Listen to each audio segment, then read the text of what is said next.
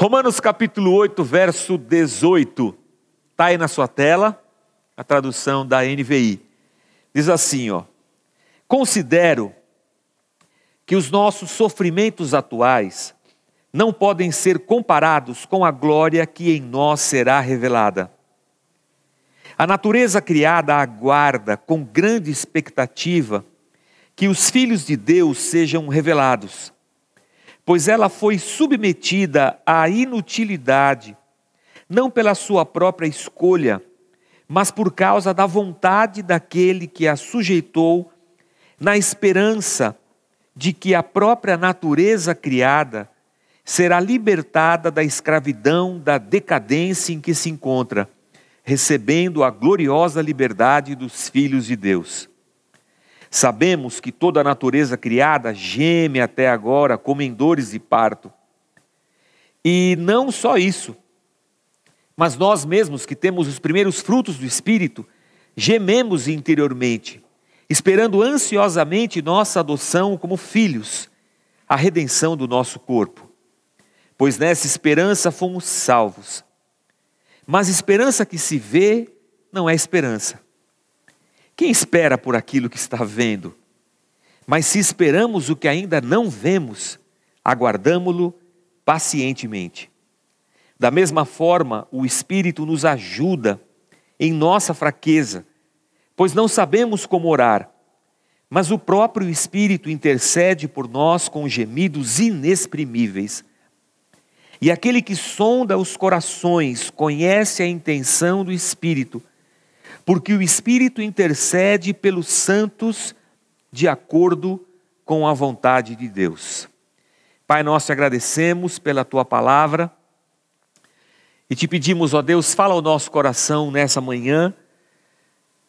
Só o Senhor nos conhece, só o Senhor sabe o que se passa no coração de cada um de nós, de todos que estão nos assistindo, e só o Senhor sabe de todas as coisas.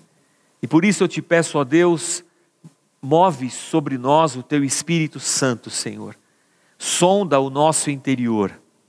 E que a tua palavra hoje, Senhor, venha responder, trazer luz, confortar, exortar, meu Deus. Que a tua palavra venha revelar o nosso interior. É o que nós clamamos a ti, Pai. Salva, liberta, transforma, abençoa.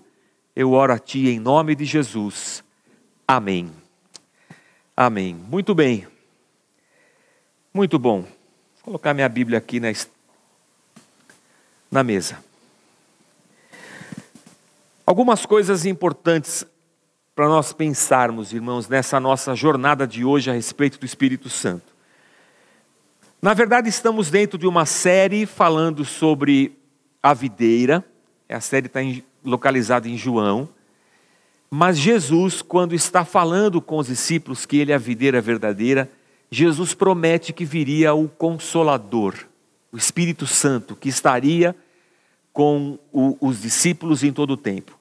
É por isso que a gente é, abriu um pouco o, o leque da nossa série, a videira, para falar sobre o Espírito Santo. Falamos na semana passada, em Romanos, sobre o Espírito que produz em nós a adoção. E é por esse Espírito que nós clamamos Abba Pai, o Espírito que nos filia ao Senhor.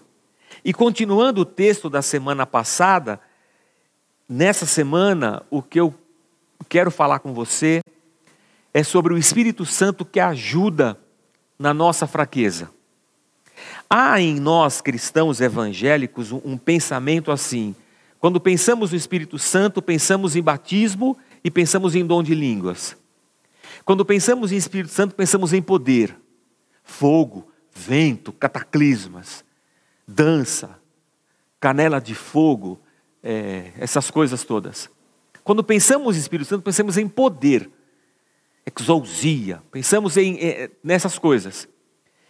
Mas nunca pensamos no Espírito Santo ajudando a nós, seres humanos, na nossa fraqueza.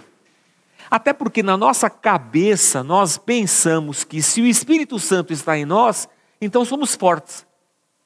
Não somos fracos, não temos problemas, não temos situações difíceis, não ficamos doentes. A ideia que muitas vezes nós cristãos carregamos é que o fato de sermos batizados com o Espírito Santo, cheios do Espírito Santo, e sermos cristãos fiéis na palavra e que têm fé, é que jamais passaremos por fraquezas, por sofrimentos. Aliás, o slogan evangélico dos nossos dias, pare de sofrer. Venha para a igreja e pare de sofrer. Sofrimento não é coisa para crente, crente não pode sofrer. Porque se crente sofre, está em pecado. Se crente sofre é porque não tem fé. Se crente sofre é porque não está dando dízimo, não está cumprindo os votos. Se crente sofre, sempre tem que ter algum motivo. Porque na nossa cabeça, só por sermos cristãos, a vida tem que ser um mar de rosas. E esse texto, ele é importante para nós.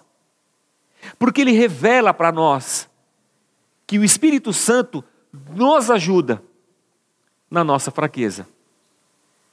E há duas coisas aqui interessantíssimas, que parecem um paradoxo. A presença do Espírito Santo em nós e nós fracos. É, parece que não combina, não é? Por isso que eu li o texto desde o do versículo 18, porque, porque lá no versículo 26, 27 e 28, o apóstolo Paulo vai dizer: o Espírito Santo é, é, nos assiste e, e intercede por nós. Mas se nós não entendermos o fato de quem nós somos, qual é a nossa fragilidade, se nós não entendermos essa situação, fica quase sem sentido pensarmos no Espírito Santo que nos ajuda. Afinal de contas, é como se nós não precisássemos de ajuda. Mas o texto fala assim para nós, o Paulo começa falando assim: o sofrimento de hoje não se compara com a glória futura. O que Paulo está dizendo para a gente e para os irmãos em Romanos, em, em Roma, em Romanos não, em Roma, os romanos em Roma, para a igreja em Roma, é que eles estavam passando por um período de sofrimento.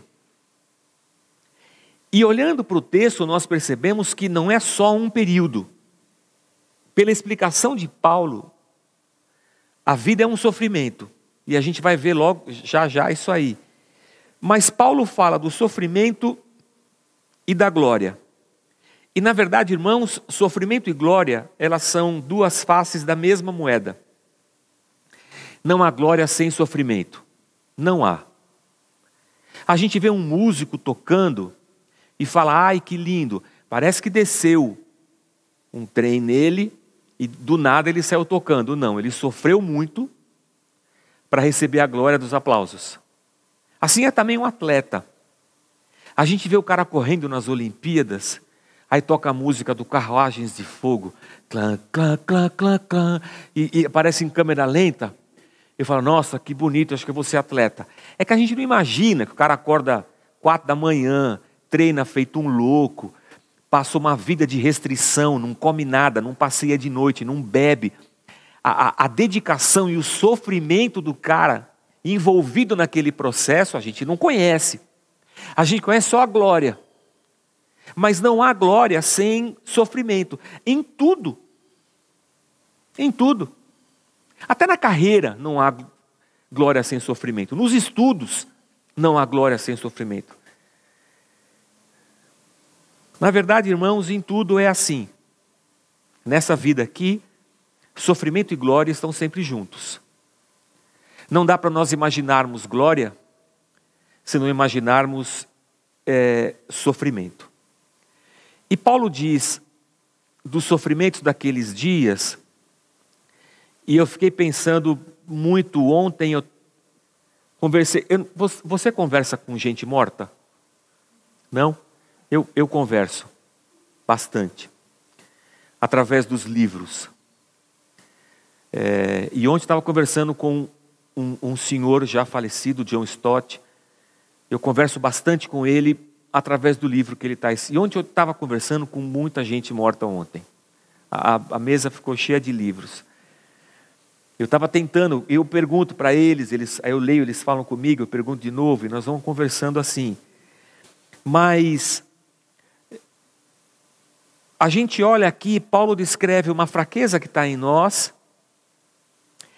ele fala que há uma,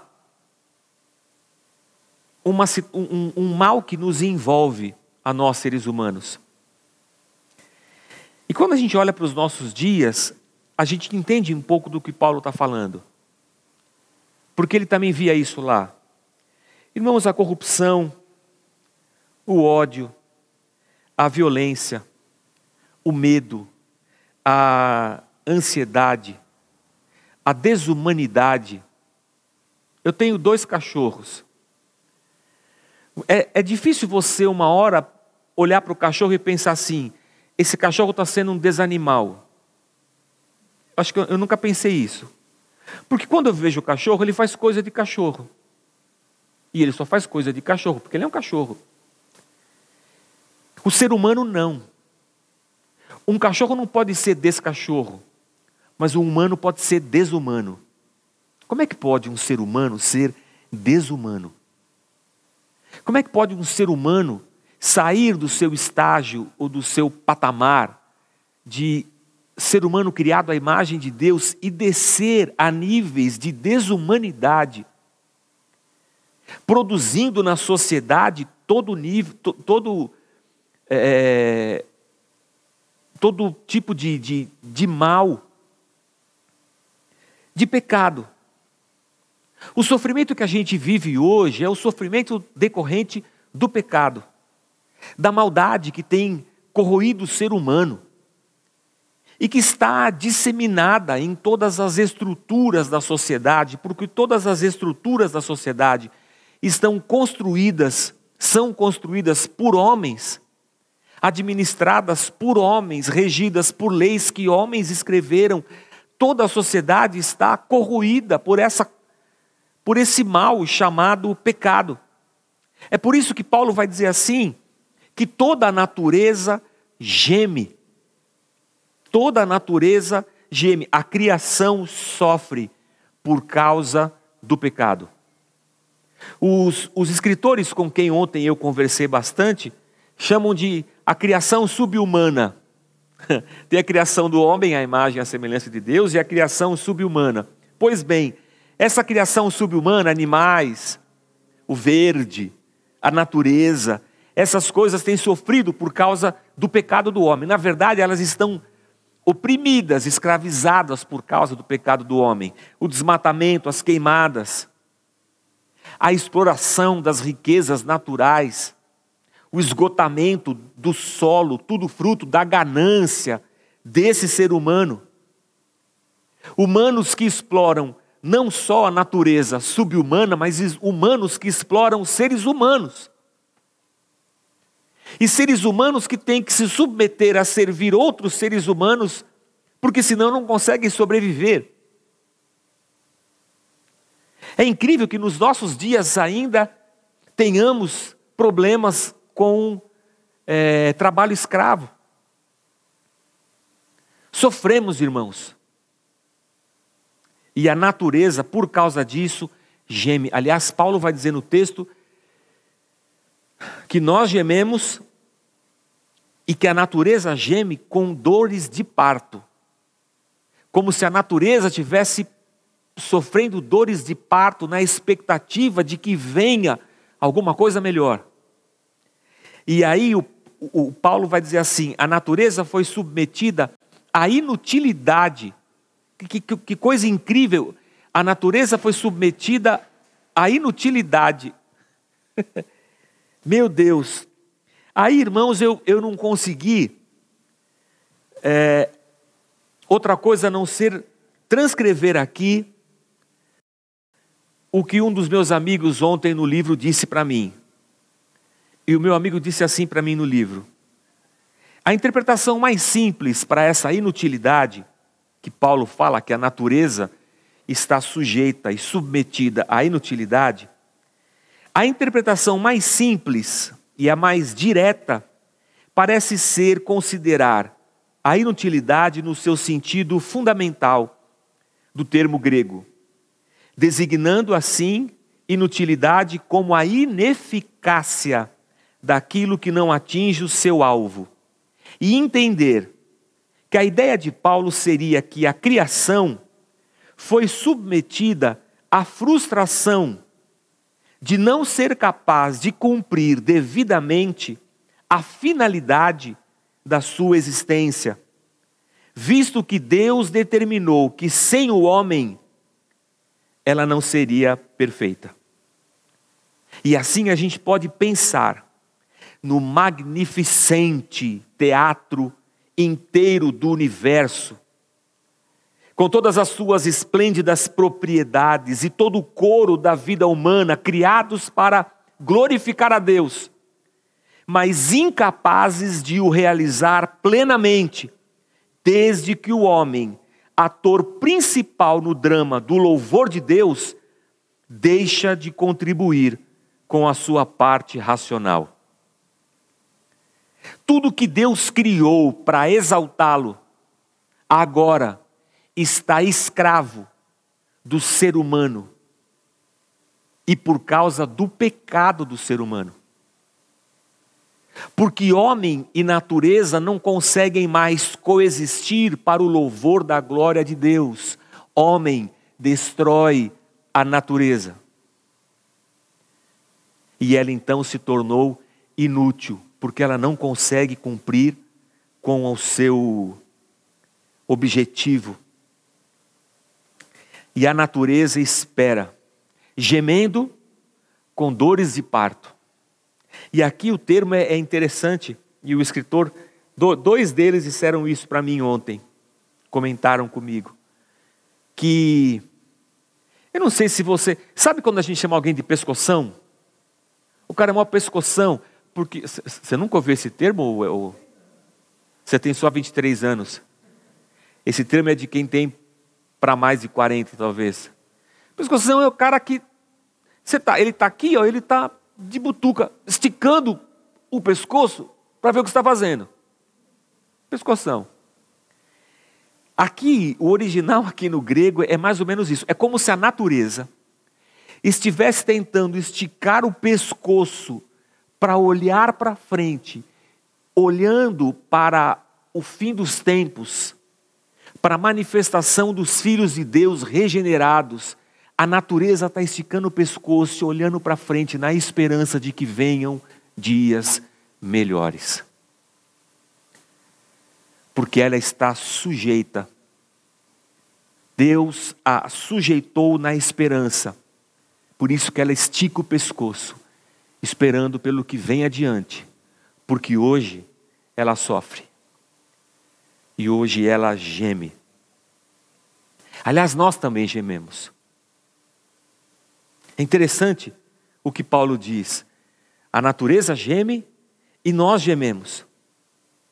E Paulo diz assim: até nós que recebemos o Espírito Santo, pasmem, até nós, salvos por Cristo Jesus, cheios do Espírito Santo, gememos Aliás, Paulo usa um termo assim: o, Espírito Santo tem dado em nós, ele falava isso aos romanos naquele tempo, tem dado em nós as primícias, os primeiros frutos desse Espírito Santo derramado, até nós que temos recebido o Espírito Santo.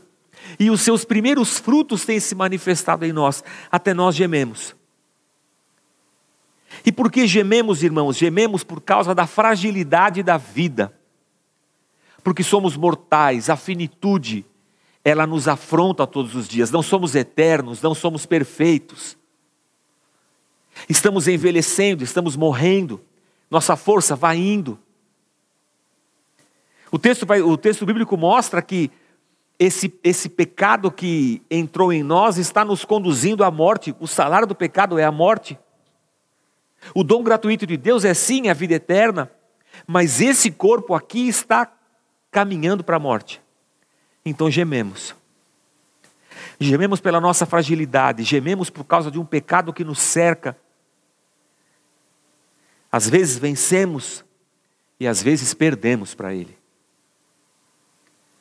E às vezes caímos, tropeçamos. Às vezes, irmãos, nós não nos suportamos. Um dia eu falei isso para minha mulher, ela deu risada de mim. E com razão, né? Eu falei para ela assim, estava numa crise, eu estava numa crise existencial, e eu falei assim para ela, eu, eu queria ser uma pessoa melhor, Ela começou, estampou a rir assim, gargalhadas mil, e falou assim: é, você e o mundo inteiro. Gememos, irmãos, porque às vezes nem nós nos aguentamos. Nossas manias, nossos medos, nossas frustrações, nossas imperfeições, gememos. E às vezes, irmãos, ao olharmos ao nosso redor, temos a sensação de que as coisas não fazem sentido. A miséria, a pobreza, a violência, o pecado, a gente, não faz sentido. Parece que a conta não fecha. Então, o que Paulo usa para explicar esse sentimento é gememos. Gememos. O escritor de Eclesiastes vai dizer assim: que tudo é vaidade, que a vida é, é uma erva, é como a flor, é como a folha de uma planta, que hoje ela está aqui, amanhã ela seca e acaba. Somos como, fuma, como poeira no vento. Nossa vida é assim. E a gente fala assim, não faz sentido. A Rosiane esses dias me contou da, da moça lá da comunidade que a gente ajuda, que foi passear de carro com os amigos, teve um, sofreu um acidente e a jovem morreu com 18 anos. Cara, não faz sentido. A finitude é uma coisa que não faz sentido. Toda a vida que poderia existir não existe. Então nós gememos. E o nosso gemido expressa o sofrimento de hoje e expressa também a, a, a expectativa do que virá.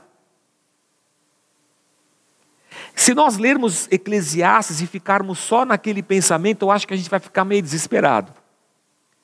É tipo para a pregação, amarra uma corda no pescoço e se joga porque é um, é um sentimento terrível.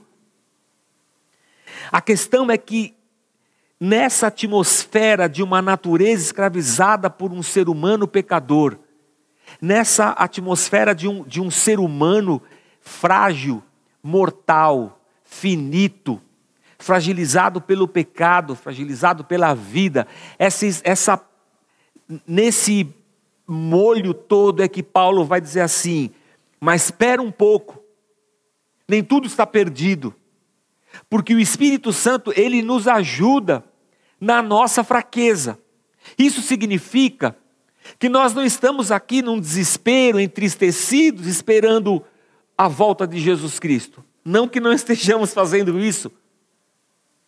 Mas é, nós não estamos assim, de luto já, olhando para o futuro e pensando, ai, aqui nada presta, a gente está esperando a volta de Jesus Cristo e não tem nada para nós fazermos aqui. Não!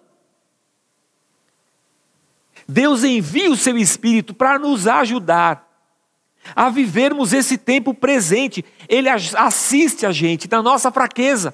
E aí Paulo vai dizer assim: qual fraqueza? Ora, a gente não sabe nem orar como convém, a gente não sabe nem orar. É isso que Paulo está dizendo. E é verdade, irmãos. Eu não sei se eu oro para Deus me libertar dos meus problemas, ou se eu oro para Deus me dar força para enfrentar os meus problemas. Também se orar para. Se orar e pedir força, é capaz de eu estrangular as pessoas. Então é melhor Deus não dar a força. Você já teve dias que você não sabia o que orar? O pior do que isso, você já teve dias que você não teve vontade de orar? Porque parece que a gente olha para a situação e fala assim, não, não tem nem o que orar aqui. Nem sei o que fazer.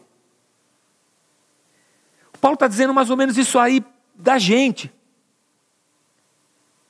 Quando Paulo diz isso da gente, que a gente está nessa, nessa situação tão difícil que a gente não sabe nem o que, o que orar, ele fala assim: o Espírito Santo intercede por nós com gemidos inexprimíveis. Olha o que Paulo está dizendo.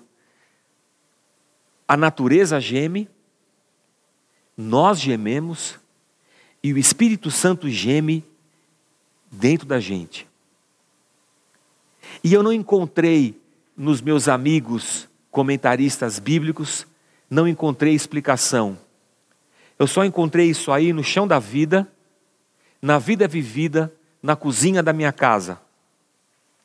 Na cozinha da minha casa é assim: a gente está sentado para almoçar e o cachorro, eu, eu sou, minha mãe é mineira, então na minha casa, bicho fica dentro de casa.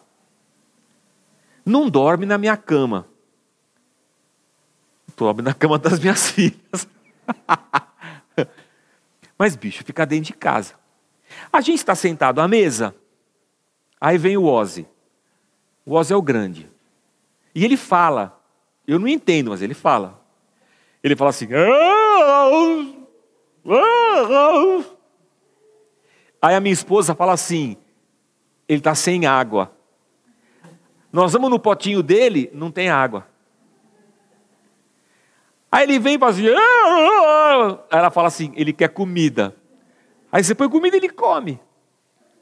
E a pior, a pior foi outro dia, nós estamos na mesa, ela, ele vem. Ela fala assim, abre a porta que ele quer fazer xixi. Eu falei, não, não.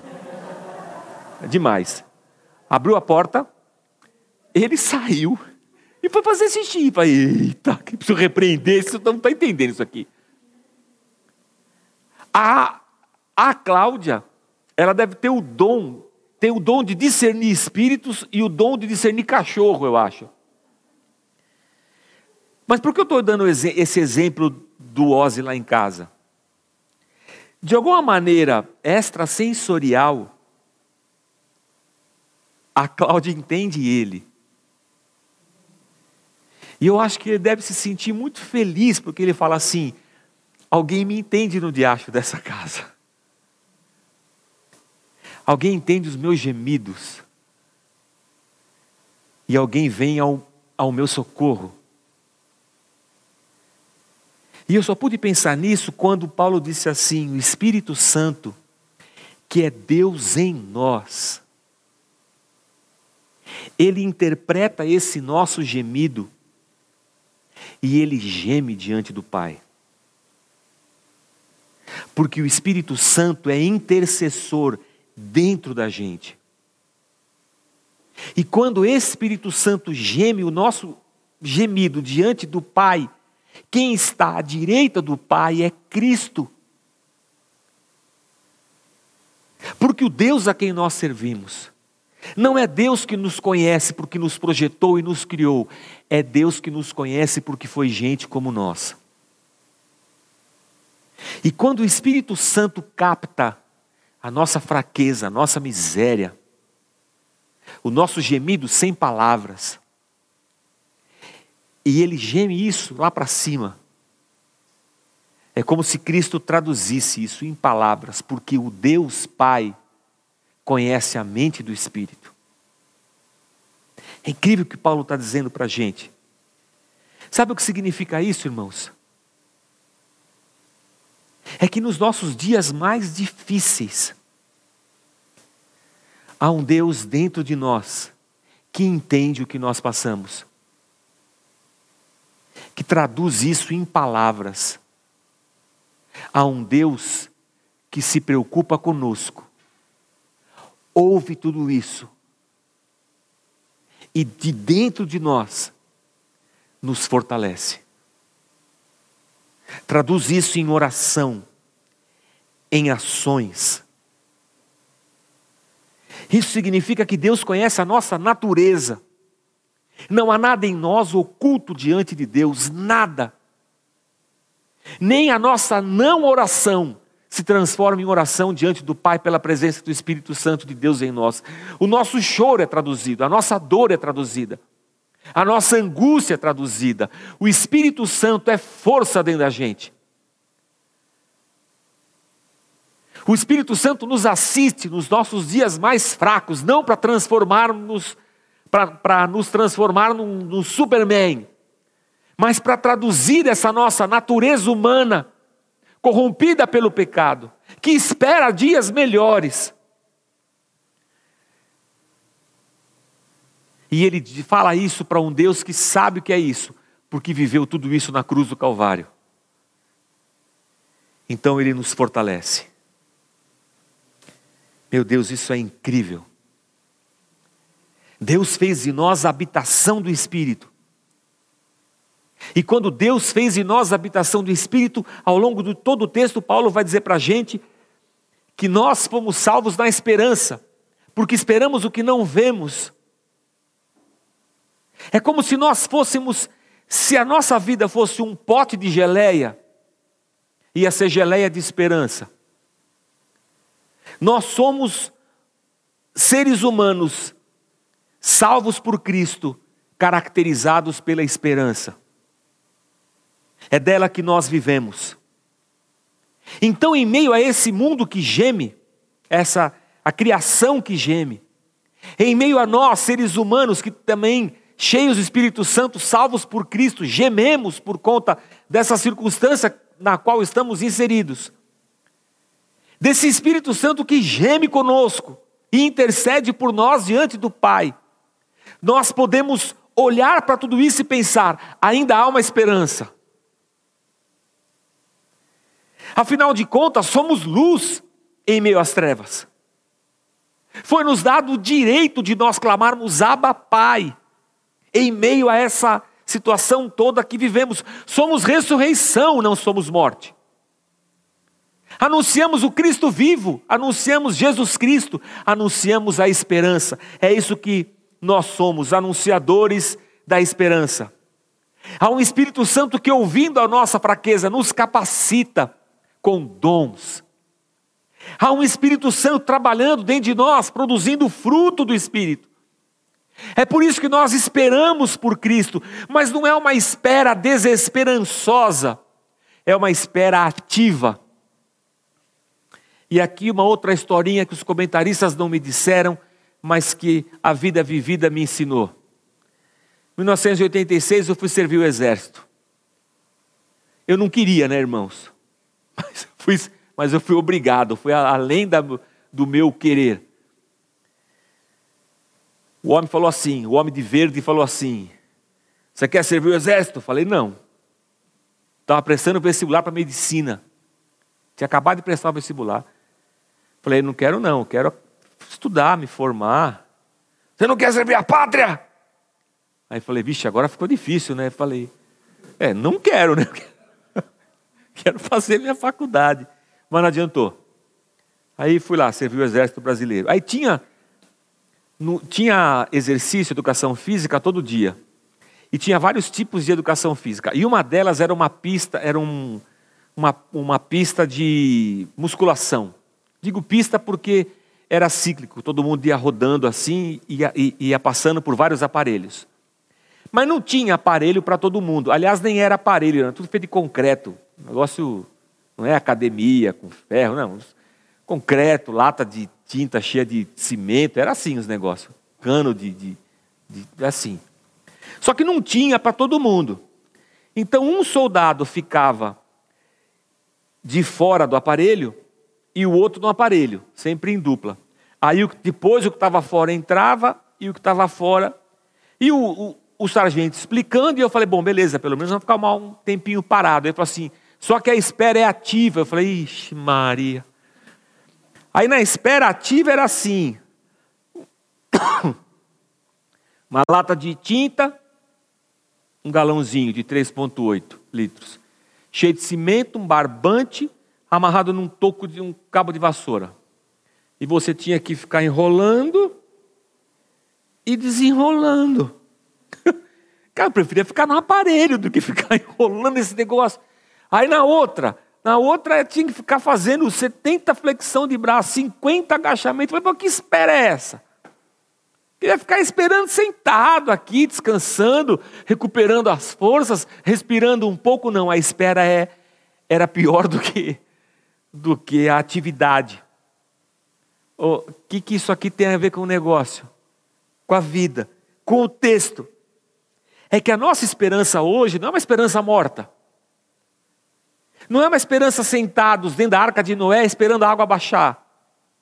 A nossa esperança é ativa, nós esperamos sendo igreja. Esperamos a manifestação da volta de Cristo e a nossa regeneração. Esperamos amando.